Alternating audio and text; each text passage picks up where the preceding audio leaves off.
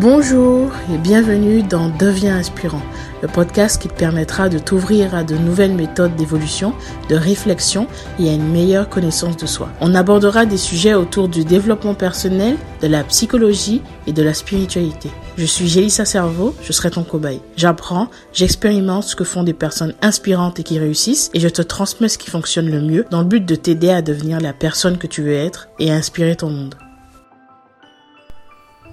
Dans cet épisode, je reçois Elise Bouskila, plus connue sous le nom d'Elise Pom Pom Girl. Et elle est coach en confiance en soi, coach en énergie positive. Elle est également prof de danse. Elle va nous parler de confiance en soi, d'hypersensibilité, comment faire justement pour gagner confiance en soi quand on est hypersensible. Elle va également parler de mission de vie, comment faire pour la trouver, sa mission de vie. Elle va nous partager ses expériences et son parcours. Reste jusqu'au bout parce que cette interview est super intéressante, tu apprendras beaucoup de choses et puis je pense que ça peut vraiment t'inspirer. On se retrouve tout de suite dans l'interview. Alors, donc est-ce que tu pourrais du coup te présenter, expliquer un peu ce que tu fais? Oui, avec plaisir. Alors, je m'appelle Elise, Elise Bouskila, mais je suis plus connue sous le nom de Elise Pom Pom Girl. Je suis coach en énergie positive. En fait, en deux mots, j'utilise vraiment euh, comment prendre confiance en soi avec de l'énergie positive pour rayonner. Euh, j'aide les femmes hypersensibles en fait à prendre confiance en elles et à se sentir radieuses, à se sentir bien dans leur vie, dans tous les domaines de leur vie. Et en fait, je suis à la fois coach euh, en individuel, voilà, coach de vie, en fait, on peut appeler ça ou coach en développement personnel, comme, mhm. comme tu veux. Et en fait, je suis aussi professeur de danse pom-pom parce qu'en fait, le lien corps-esprit est pour moi très important. Donc, je donne aussi des cours de danse pom-pom pour euh, notamment te sentir mieux dans ton corps et là aussi prendre confiance en toi. Et, euh, et voilà, ma mission de vie, c'est donner un sourire à tout le monde et permettre à tout le monde de se sentir euh, bien dans sa peau et d'avoir confiance en soi. D'accord, super. alors c'est intéressant que tu parles de mission de vie, mais on va y revenir tout à l'heure. Euh, déjà, j'aimerais savoir qu'est-ce qui t'a poussé à, justement te diriger vers le coaching de vie? Alors, ça a été un, parcours très intéressant. C'est qu'en fait, c'est le coaching de vie qui est, qui est, venu à moi. Je sais que c'est assez rare souvent. Euh, quand on devient coach, c'est souvent une réorientation. On veut, de, on veut changer de vie, on veut passer à l'entrepreneuriat, etc. Pour mm. moi, ça a été un parcours un petit peu différent c'est qu'en fait, j'étais déjà prof de danse pom-pom à l'époque. Et en fait, mes cours étaient déjà très axés sur euh, euh, se réconcilier avec sa féminité, prendre confiance en soi, se sentir mieux dans son corps, etc. Et comme mes cours étaient déjà très axés sur l'équipe, euh, on avait plus que des cours, on était en lien à côté sur les réseaux sociaux, on faisait des soirées où on prenait le temps de prendre la parole, de parler des, des problèmes, etc. Et en fait, je me suis mise comme ça en fait à accompagner certaines de mes élèves à les aider sur des, problématiques plus personnelles euh, qui étaient au-delà de la danse, au-delà du corps, mais vraiment dans leurs émotions, dans leur confiance en elles, etc. Et en fait, je faisais ça assez naturellement en plus de mes cours de danse. Et c'est euh, plusieurs de mes élèves qui, en fait, euh, m'ont dit Élise, il faut que je te dise, tu as changé ma vie. grâce à toi, j'ai pris confiance en moi. Je me suis réconciliée avec ma féminité. Et j'étais là. Waouh, en fait, c'est chaud. C'est vraiment trop dingue. Enfin, tu sais, j'étais hyper choquée, mais positivement. Et j'ai demandé à d'autres personnes des retours comme ça. Et j'ai eu plusieurs retours. Et du coup, j'ai raconté ça à, mon mentor, parce que je me faisais euh, euh, accompagner aussi pour euh, développer mon activité, etc. Et il m'a dit, mais en fait, ta mission de vie, elle est là. Tu te rends pas compte que les cours de danse, c'est un moyen mais c'est pas c'est pas c'est pas que ça que tu fais c'est tellement plus. Et en fait c'est comme ça que je suis devenue coach parce qu'en fait j'avais déjà des gens qui ont commencé à me demander des accompagnements. J'avais déjà eu des résultats sur ma façon d'accompagner etc donc après j'ai constitué un programme euh, quelque chose de, de, structuré. J'ai euh, mis à laisser mon accompagnement que en coaching c'est-à-dire sans l'aspect danse. Et c'est comme ça que ça a marché. Et donc, je suis devenue coach, en fait, euh, sans pouvoir, tu vois, sans pouvoir lutter. C'est le coaching qui est venu à moi.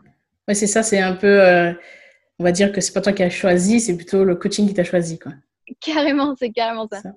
Ok, et donc j'aimerais savoir du coup, euh, est-ce que tu penses que la danse, c'est vraiment un moyen qui permet de développer sa confiance en soi?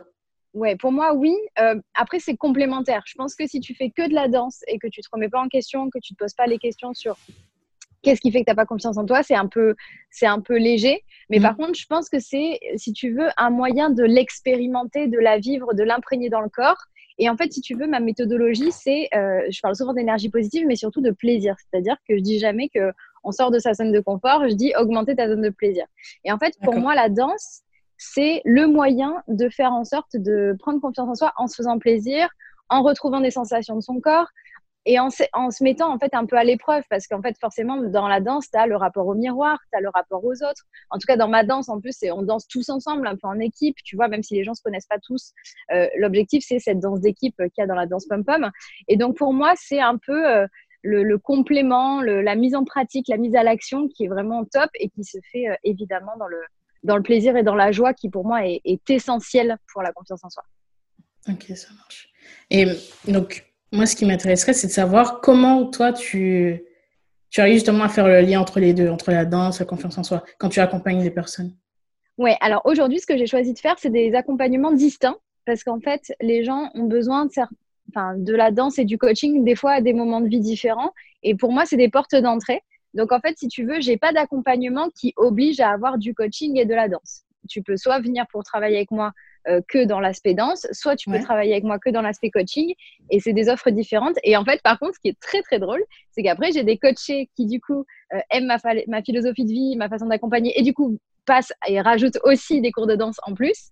Et j'ai des personnes qui me découvrent par la danse qui découvrent ma bienveillance, l'énergie positive qu'on y trouve et les concepts que je donne en danse et qui, à l'inverse, me prennent en tant que coach et en accompagnement individuel pour aller plus loin et euh, pour, euh, voilà, pour travailler tout ce qui est rapport aux émotions, faire le, tri dans leur vie, etc. Et donc, en fait, c'est des accompagnements qui sont distincts, mais tu peux prendre soit l'un, soit l'autre, soit les deux. Ça marche. C'est super. et donc, pour revenir sur la, confiance en soi, pour toi, en fait, quel est le rôle de la confiance en soi dans la réussite? Dans ta réussite déjà à toi et puis la réussite en général? Est-ce que tu penses que c'est indispensable? Alors ça, c'est une super question, j'ai dit ça, parce qu'en fait, euh, pour moi, la confiance en soi, c'est le noyau dur, c'est le magma, c'est le cœur. Pourquoi? Parce qu'en fait, euh, j'ai toujours cruellement manqué de confiance en moi. Je veux dire, il n'y a pas de, y a pas de, de, de hasard si aujourd'hui j'accompagne les gens sur ce sujet c'est parce que moi-même, je l'ai traversé. Moi-même, j'ai énormément manqué de confiance en moi, à tel point que j'en étais venue à abaisser à un niveau ultra bas mon estime de moi. Donc, je me sentais vraiment nulle profondément. Et en fait, ça, ça a complètement encapsulé ma réussite. ça m'a fait vivre des moments très noirs dans ma vie. Et donc, en fait, évidemment, pour moi, la confiance en soi, c'est, si tu veux, l'essence, le, le, moteur de, de, tout le reste. C'est pour ça que je ne suis pas spécialisée dans un, dans un domaine en particulier et que je prends énormément de plaisir à accompagner les femmes sur tous les domaines de leur vie, que ce soit l'amour, la carrière, euh, leur, leur, euh, rapport au, à leur famille, aux relations, à leur santé. Pourquoi? Parce qu'en fait, pour moi, une fois que tu débloques la confiance en soi, ça s'impacte dans tous tes domaines de vie. Et euh, tu imagines si demain, on fait juste une projection, on prend la même planète et on met que des gens qui, sont, qui ont confiance en eux et qui sont bien avec leur façon d'être, qui, mm. euh, qui se connaissent et qui n'ont pas besoin de rabaisser les gens, ont pas besoin, voilà, sont dans leur unicité et se sentent bien avec ça. Mais je pense que le monde de demain, il est, il est rayonnant, tu vois. Et donc, pour moi, la confiance en soi, elle est évidemment moteur de la réussite parce que elle te ramène à ce que tu es vraiment au fond de toi, en dégageant la culpabilité, en dégageant la peur du jugement des autres, en dégageant la peur d'échouer. Tu vois, toutes ces choses-là qui, en fait, sont corrélées pour moi euh, à la confiance en soi et qui, euh, qui fait que quand tu travailles sur soi, ça, pour moi, ça débloque énormément de choses et c'est ce qui personnellement m'a aidé à en être là aujourd'hui. Et hum, je sais que donc du coup, tu accompagnes des personnes hypersensibles. Euh, pour toi, euh, comment justement réussir justement à développer cette confiance en soi quand on est hypersensible? Parce que c'est vrai que c'est assez difficile puisqu'on a un fonctionnement qui est différent de la plupart des gens. Ouais. Alors, effectivement, en tant qu'hypersensible, euh, la clé pour, pour commencer à prendre confiance en soi, pour moi, c'est d'apprendre à se connaître. C'est-à-dire que déjà, euh, généralement, tu as les hypersensibles qui s'ignorent et les hypersensibles qui ont découvert qu'ils étaient hypersensibles et qui ont, qui ont envie d'en faire une force. Et donc, en fait, ça va être de découvrir ton fonctionnement. Ça, c'est vraiment la base pour moi, c'est qui tu es et d'accepter que tu es parfaite telle que tu es. Euh, donc souvent, tu vas euh, commencer à découvrir des fonctionnements qu'au départ, tu remettais en question comme, comme un, un, fardeau. Tu vois, par exemple, je pense à l'énergie fluctuante, qui est quelque chose de très, très propre aux hypersensibles et qui fait que souvent, tu culpabilises de dire, mais ah, je suis tout en fatiguée ou d'un moment j'ai des pics d'énergie, c'est pas le bon moment, etc. Et en fait, au bout d'un moment, tu vas plus essayer de te normer et de te normaliser, je sais pas comment on pourrait dire, mais de, tu vois, de mm. vouloir faire comme, euh, comme on pense être la norme et de te dire, bah, au contraire, quand euh, je vais dans des phases plus down, je vais apprendre à, euh, à, capitaliser dessus, à bien me reposer, à faire des choses différentes. Et aussi, quand j'ai des, des pics d'émotion ou d'énergie très haute, comment je peux m'en servir positivement? Et donc, pour ça, le point numéro un pour moi, c'est apprendre à se connaître et euh, accepter son fonctionnement. Le point numéro deux, euh, pour moi, qui est clé dans la confiance en soi, ça va être de faire le tri. Ça peut être faire le tri dans tous tes domaines de la vie, donc dans les gens qui t'entourent, euh, dans ton travail, dans ta façon de faire, dans ta façon. C'est vraiment souvent se dire qu'est-ce qu'on garde et qu'est-ce qu'on jette, qu'est-ce qu'on on garde que partiellement, tu vois. Et ce, une fois que tu sais ce qui te va et ce qui te va pas, du coup, de faire le tri dans ta vie. et faire le tri, qu'est-ce que ça veut dire pour moi? Ça veut dire enlever tout ce qui a un impact négatif, Euh, savoir distancer tout ce qui est neutre et euh, non intéressant et rajouter du positif et valoriser tout ce qui te fait grandir, tout ce qui est fertile pour toi, tout ce qui te fait gagner en énergie, en confiance. Et en fait, juste ce rééquilibrage-là chez les hypersensibles a des résultats, mais euh, incroyables. Parce qu'en fait, une fois que tu sais comment tu marches et que tu te constitues un environnement en adéquation avec ton hypersensibilité, déjà rien que ça, as métamorphosé ta vie. Et en fait, la phase 3 de la confiance en soi, c'est euh, la mise en action et l'itération. C'est comment, une fois que tu sais où tu veux aller, que tu sais qui tu es et que tu t'es constitué un, environnement aligné et en adéquation avec qui tu es, va rayonner dans ta vie, va dans ta mission de vie, euh, va réaliser ce qui te fait plaisir. Et c'est pas nécessairement des choses que les autres ont envie de réaliser. Tu vois, quand je dis ça, on peut penser à l'entrepreneuriat par exemple, mais c'est pas nécessaire.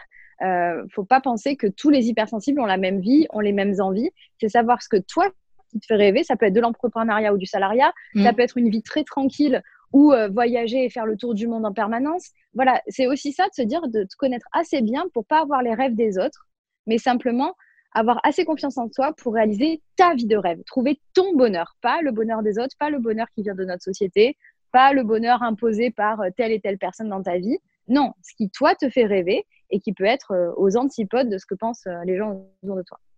C'est intéressant que tu dis ça parce que c'est vrai qu'il y a beaucoup d'hypersensibles qui ont justement cette difficulté euh, à s'affirmer et à oser être qui ils veulent être en fait.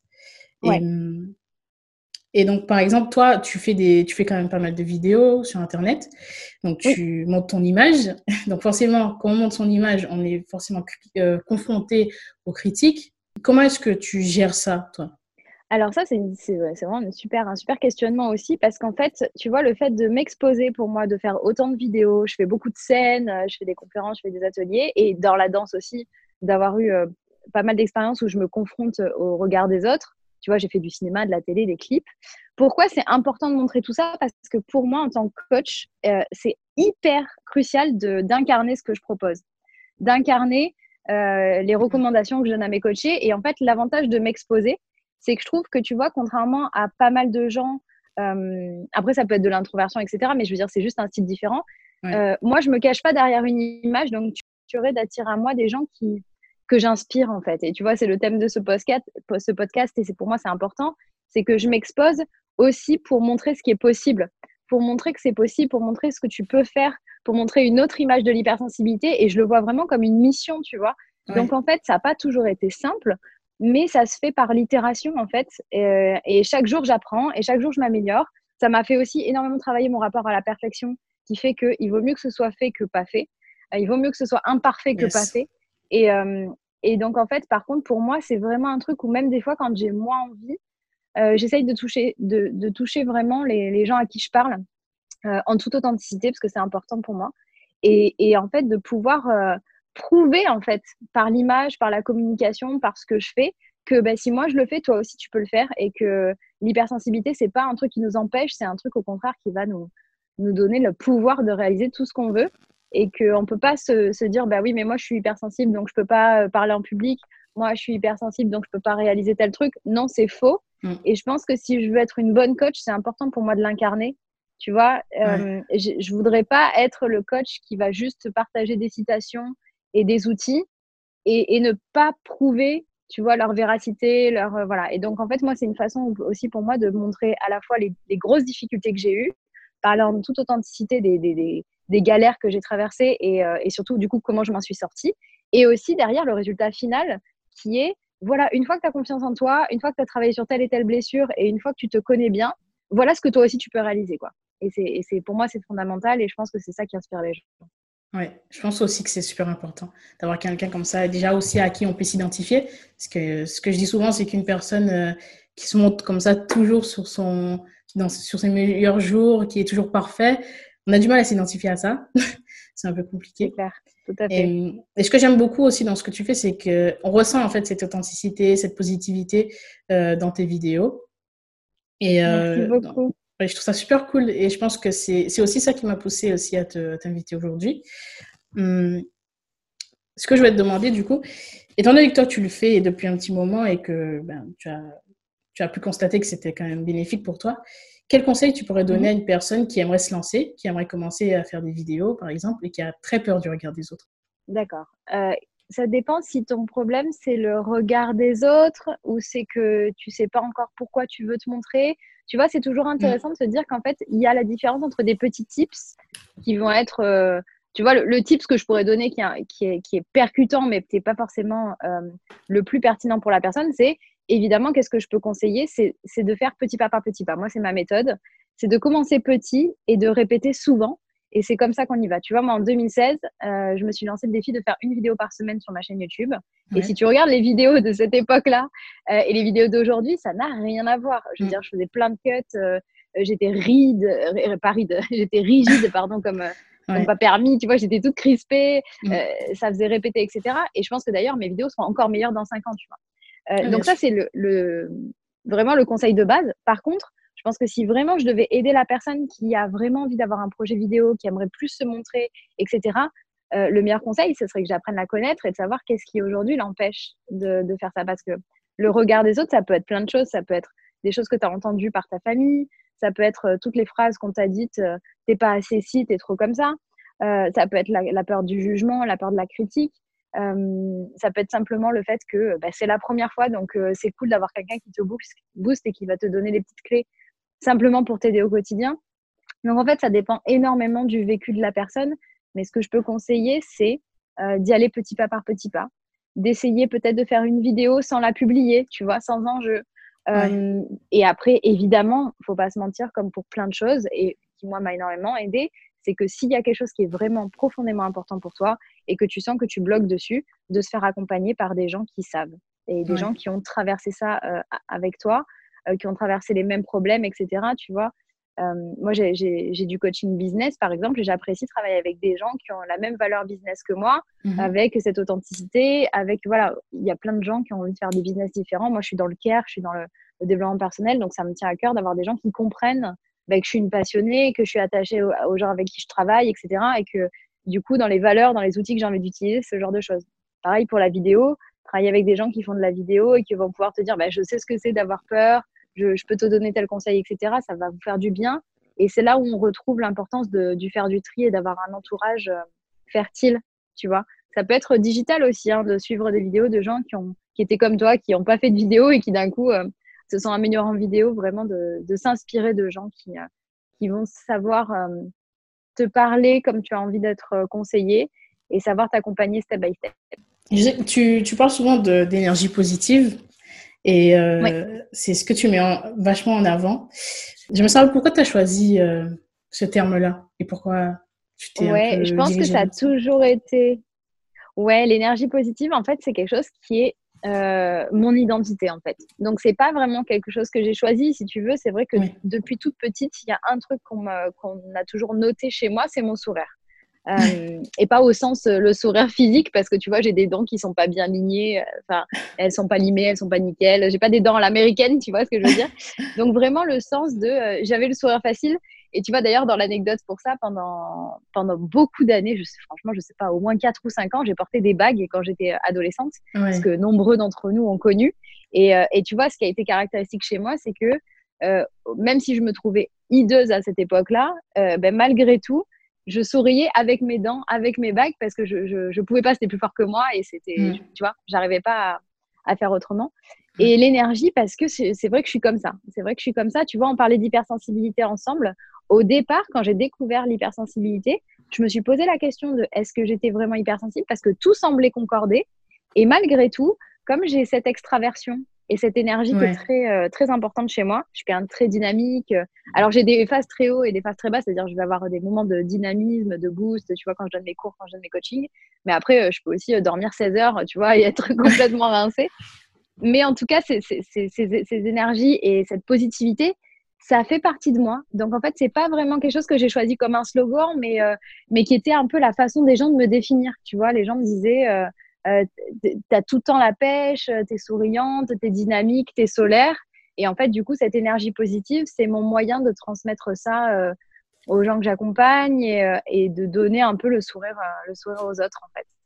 Ça marche. Et donc, du coup, tu m'en parlais tout à l'heure, pas mal de missions de vie.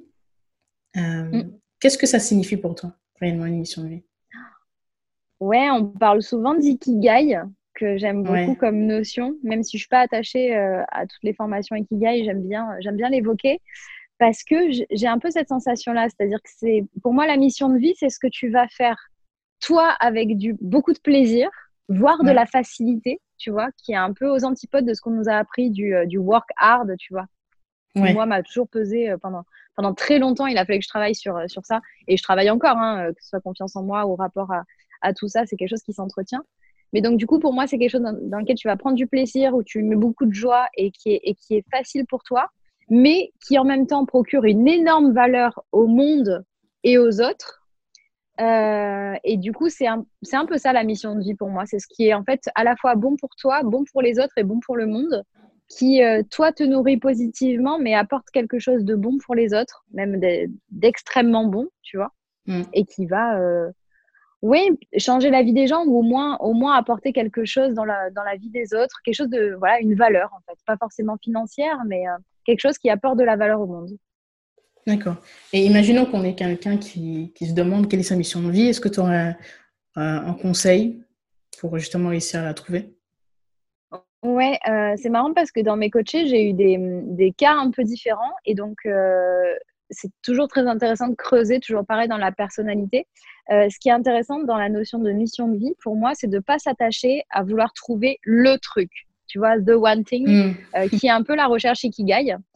pourquoi? Parce qu'en fait, tu vois, pour moi, l'ikigai et la mission de vie, c'est quelque chose qui est évolutif. ma mission de vie il y a 4 ans, c'était pas la même d'aujourd'hui, ce sera peut-être pas la même demain, il y a un fil rouge conducteur, c'est-à-dire que la façon de délivrer ma mission de vie n'est pas la même, mais si tu veux, j'avais pas la même conscience de ma mission de vie il y a quatre ans. Il y a quatre ans, euh, j'étais dans une phase où euh, je voulais euh, aider les gens à prendre confiance en eux par le corps, à se sentir mieux dans leur vie, mais à chaque fois, ça s'affine, tu vois, c'est-à-dire que là, je le fais différemment avec des moyens différents. Donc pourquoi je te dis ça? Parce que je pense que la mission de vie, c'est la même, mais souvent, la quête de la parfaite mission de vie, de la mission de vie exacte qui va durer jusqu'à nos 75 ans, c'est trop pesant. La et forme, c'est pour ça que je dis ça, c'est-à-dire qu'en fait, ouais, la forme, la mm. forme de la mission de vie. Euh, et en fait, des fois, tu vois, par exemple, dans mes coachings, j'ai aussi bien appliqué une technique Ikigai, c'est-à-dire euh, vraiment euh, qu'est-ce qui te nourrit, nourrit les autres, ce pourquoi tu es bon et qui, qui, est rémunérateur. De la même façon que pour une autre coachée, parce que dans sa personnalité, c'est différent, j'ai appliqué une, méthode que j'ai appelée l'anti-ikigai. Parce que c'est quelqu'un mm. qui était multipotentiel et, qui a, et, pour qui la recherche d'une seule et unique chose, c'était extrêmement pesant. Et donc, en fait, ce que je te conseillerais, euh, si tu cherchais un peu ta mission de vie, c'est déjà de ne pas te mettre de pression pour ça. Tu vois, finalement, on en parle beaucoup. Euh, et finalement, moi, ma mission de vie, je ne l'ai pas cherchée. Je l'ai pas. Euh, si tu veux, j'ai fait les choses avec le cœur. J'ai fait les choses qui correspondaient à mes valeurs, qui mhm. correspondaient à mes envies. Et aujourd'hui, en faisant un pas en arrière et en me renseignant sur tout ça, je peux te dire bon ben, en l'occurrence, ma mission de vie, c'est ça.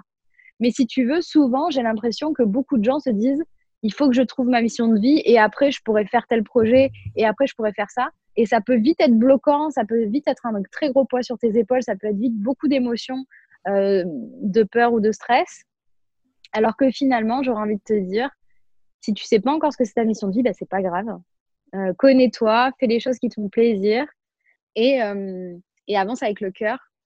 Et la mission de vie, elle va se construire, elle va s'étoffer, elle va s'affiner, elle va évoluer avec toi, en fait, tout simplement. Ok, ça marche. Mais c'est vrai que je partage aussi ça parce que j'ai euh, personnellement, je pense aussi que ça, quand même, ma mission de vie m'a un peu choisie et pas le contraire, en fait. Donc, c'est venu à moi et c'est vrai que c'est les gens aussi qui me disaient, ben, tu as ce potentiel-là, tu as cette compétence-là. Et ouais, ça s'est fait naturellement. Donc, je pense aussi que c'est important de, de, lâcher prise là-dessus et de, de, tester des choses, d'aller vers ce qu'on aime, en fait. Carrément, je suis super d'accord avec toi. Tu vois, c'est vraiment un truc qui, pour moi, vient au fil du temps.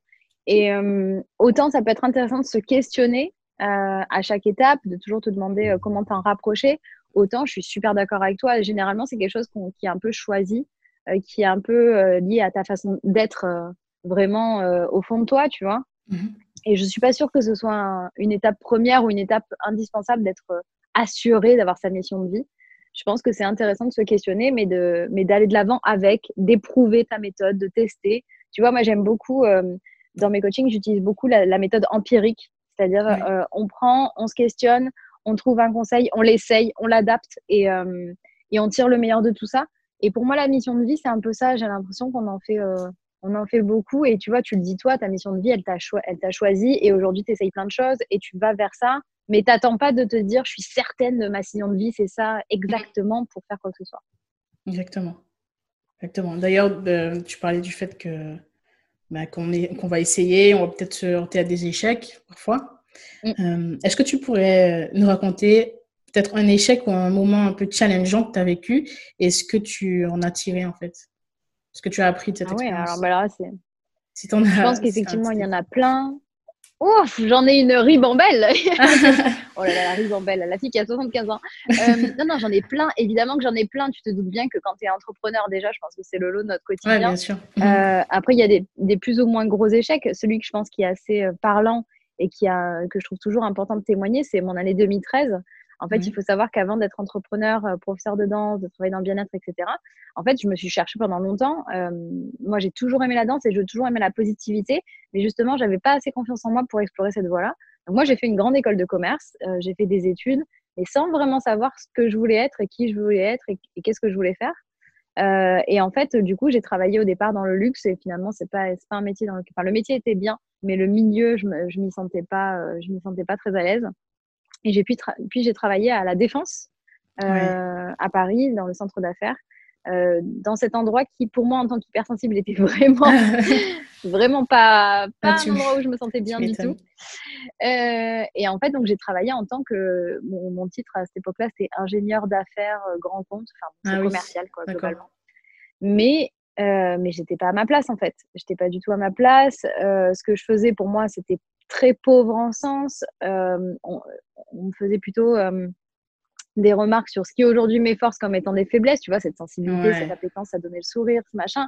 C'est des choses qui avaient très, très peu leur place à l'époque. Mm. Euh, et en fait, l'échec, c'était, c'était cette année où en fait, je me suis pas assez écoutée. J'ai vécu plein de trucs horribles. je me suis fait agresser. J'ai eu des problèmes dans mon appartement, des, des souris. J'ai eu des moments où je pouvais pas me lever de mon lit. J'ai perdu un être cher dans ma famille. Et cette année, elle est terminée en apothéose en euh, un problème de santé qui était loin d'être euh, au hasard, hein, qui a été euh, justement parce que j'ai persisté à être dans une voie, dans une vie, dans une façon de fonctionner qui n'était pas pour moi, hmm. qui n'était pas bonne pour ma façon d'être, qui n'était pas bonne pour mon hypersensibilité, qui n'était pas, pas alignée avec mes valeurs. Et donc, du coup, j'ai fait trois mois d'arrêt maladie parce que, parce que mon corps a dit stop, tu vois. Ouais. Et euh, c'est après cette, euh, ce gros échec, cette belle année de, de bip, comme on pourrait dire, euh, qui, euh, que j'ai finalement pris mon destin en main, travaillé sur moi, après à me connaître, et, euh, et que je me suis vraiment dit, ben maintenant je m'écoute. ça a été un chemin, hein, faut pas croire que ça s'est fait en un jour. Mais en tout cas, si tu veux, s'il y a eu un échec qui en fait pour moi a été le plus beau des cadeaux de toute ma vie, c'est cette année-là, c'est ces choix-là qui en fait derrière m'ont permis de de finalement rebondir. J'ai touché le fond pour, euh, pour me trouver moi-même. Et, euh, et, ma mission aussi, dans ce que j'essaye de faire, c'est d'éviter aux gens d'aller toucher aussi bas pour pouvoir enfin apprendre à s'écouter, à se faire plaisir et justement éviter ce genre d'événements dramatiques, éviter des échecs aussi gros parce que je pense qu'on n'a pas besoin de ça. Mais je pense que c'est quelque chose qui au moins est, est porteur si vous m'écoutez et que vous êtes dans un boulot que vous n'aimez pas, que vous êtes avec quelqu'un qui vous correspond pas, que votre famille vous prend la tête et vous juge en permanence, euh, il y a des solutions. Moi, tu vois, je suis passée par là et, euh, et ça a été des gros échecs. Mais ces échecs-là, c'est juste des leçons, c'est juste des essais et c'est juste l'univers qui est à tes côtés pour te dire euh, ben là, t'es pas à ta place, regarde, je te envoie des petits messages pour que tu vois que, que tout ça, c'est pas bon pour toi. Et, euh, et en, pour clôturer sur ces échecs, j'ai envie de te dire, moi, je bénis d'avoir eu ça parce que mine de rien, c'était à 25 ans à l'époque et j'en ai 32 aujourd'hui. Euh, j'ai vécu ça, c'était un énorme échec, mais surtout, ça m'a permis de changer de vie à 25 ans, ça me permet d'être là où j'en suis aujourd'hui et pas de me réveiller sur mon lit de mort ou à 70 ans euh, exténué en me disant putain, je passe à côté de ma vie.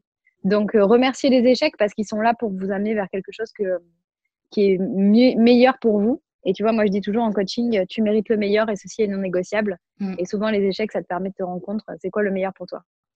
C'est très beau comme message. C'est vraiment super inspirant d'ailleurs. Euh, tout à l'heure, tu disais qu'on te disait que, en gros, que tes forces d'aujourd'hui étaient considérées comme des faiblesses à l'époque. Et donc, euh, c'est aussi en lien avec le fait que tu disais tout à l'heure que l'environnement avait une place très importante. Pourquoi, pour toi, en quoi c'est important d'avoir justement un bon environnement de personnes qui te correspondent? Euh, donc du coup, oui, effectivement, je suis d'accord avec toi. Ce qui est important, c'est de s'entourer de gens qui nous aiment pour ce qu'on est, qui vont savoir nous soutenir et qui vont savoir euh, valoriser nos forces. Euh, oui, c'est vrai qu'il y a un moment où j'étais dans un environnement où on me disait t'es es trop sensible, t'exagères, ah c'est pas normal, t'es tout le temps fatigué, enfin plein de choses. et donc du coup, ce qui a été important, ça a été de faire le tri dans cet environnement et de ne garder que ce qui est bon pour moi. Ça ne veut pas dire que j'ai jeté tout le monde, tu vois, dans, en tant qu'exemple, je peux donner euh, euh, mes parents, par exemple, euh, qui, en fait ont toujours eu ces réflexions-là. T'es trop sensible, etc.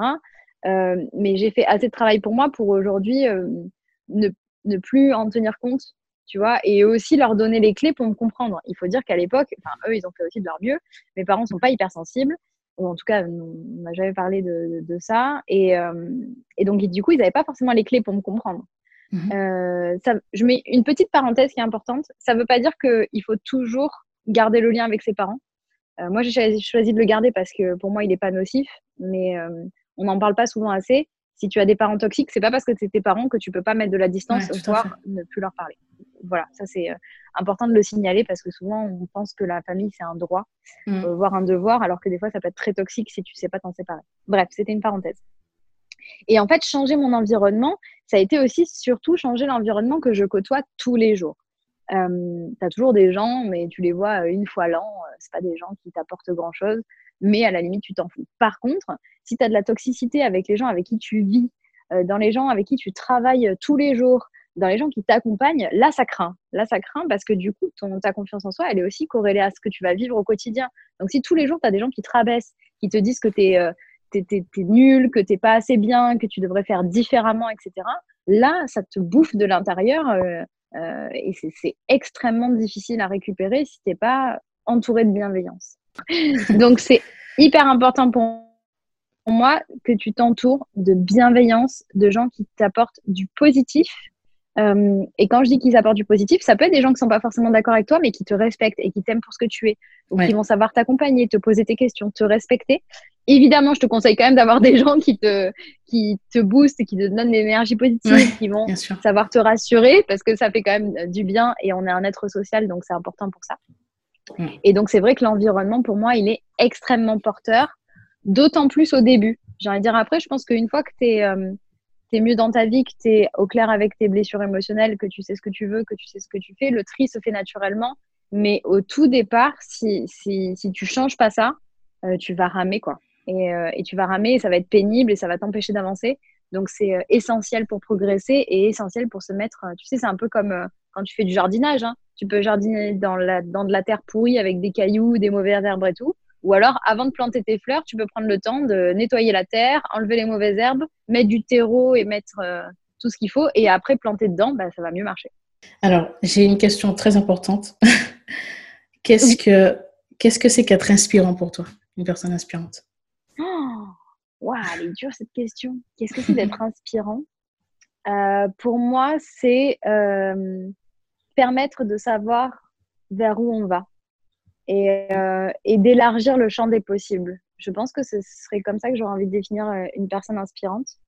Parce que les personnes qui, moi, m'inspirent, c'est des gens qui me font me sentir euh, pleine d'énergie, qui me font me sentir capable, qui euh, indirectement me prouvent que je peux voir grand, que, euh, que c'est réalisable et, euh, ouais, et qui vont en fait vont me, vont me guider directement ou indirectement vers ce que moi j'ai envie d'être, ce que moi j'ai envie de vivre, ce que moi j'ai envie d'avoir, en étant moi-même toujours. J'aime beaucoup cette euh, ta définition. Euh, Merci. beaucoup. Est-ce que tu aurais un dernier message à faire passer, quelque chose que, qui selon toi est important? Oui, ben, du coup, je peux te donner les mots-clés que, je donne, que je donne en coaching et qui pour moi est essentiel. C'est d'apprendre à vous de connaître, d'apprendre à, vous faire confiance en étant vous-même. Ça, c'est hyper important. Comment le faire petit pas par petit pas à votre rythme. Parce que souvent, on veut un peu soit tout, soit rien, alors qu'en fait, il suffit de, bah, de planter une graine, puis de l'arroser un peu tous les jours et d'avancer. Et c'est comme ça que vous allez constituer votre, votre confiance en vous. Faites-le en vous entourant du meilleur, hein, avec des gens qui vous inspirent, avec des gens. Je pense que vous pouvez faire confiance à votre intuition. On me mm. demande souvent comment tu choisis quelqu'un pour t'accompagner ou ce genre de choses. Euh, je pense que vous le sentez au fond de vous. Euh, vous le sentez quand vous entendez quelqu'un parler, quand euh, ça résonne en vous tout simplement. Entourez-vous du meilleur et, n'oubliez pas que vous méritez le meilleur et ceci est non négociable et que vous êtes parfait tel que vous êtes et, et que tout est possible finalement. C'est ça, que vous, vous méritez de rayonner, vous méritez d'être sereine, d'être bien dans votre vie et que, et que c'est possible parce que si moi je l'ai fait, si tant d'autres personnes qui ont vécu des choses difficiles, qui ont tout type de personnalité, qui ont tout type de vécu, ont réussi à le faire, c'est que toi aussi c'est possible. Et euh, il suffit juste que tu t'autorises en fait à y aller. Et pour ça, bah, choisis euh, le meilleur pour toi. Super. Ben, même moi, ça m'a motivée. Ah, euh, trop cool. J'adore entendre ça. donc, est-ce que tu peux nous dire où est-ce qu'on peut te retrouver? Oui, avec plaisir. Alors, sur tous mes réseaux sociaux, au nom d'Elise Pom Pom Girl. Donc, le site est à ce moment-là, elisepompomgirl.com. Après, je suis sur euh, YouTube, Instagram et aussi sur euh, Facebook et LinkedIn à mon vrai nom, Elise Bouskila. Et ben voilà, vous allez voir toutes les informations, beaucoup de vidéos. Et puis, euh, ben, n'hésitez pas à venir me poser vos questions si, vous en avez. Super. Ben, je mettrai tous les liens dans la description. Merci beaucoup, Elise, d'avoir accepté mon invitation. Super cool. Merci à toi, Gélissa. C'était vraiment un super bon moment ensemble. Et puis, euh, bah, merci, euh, merci pour cette dose d'inspiration. C'était un plaisir. C'était un plaisir également. À bientôt. À bientôt, merci.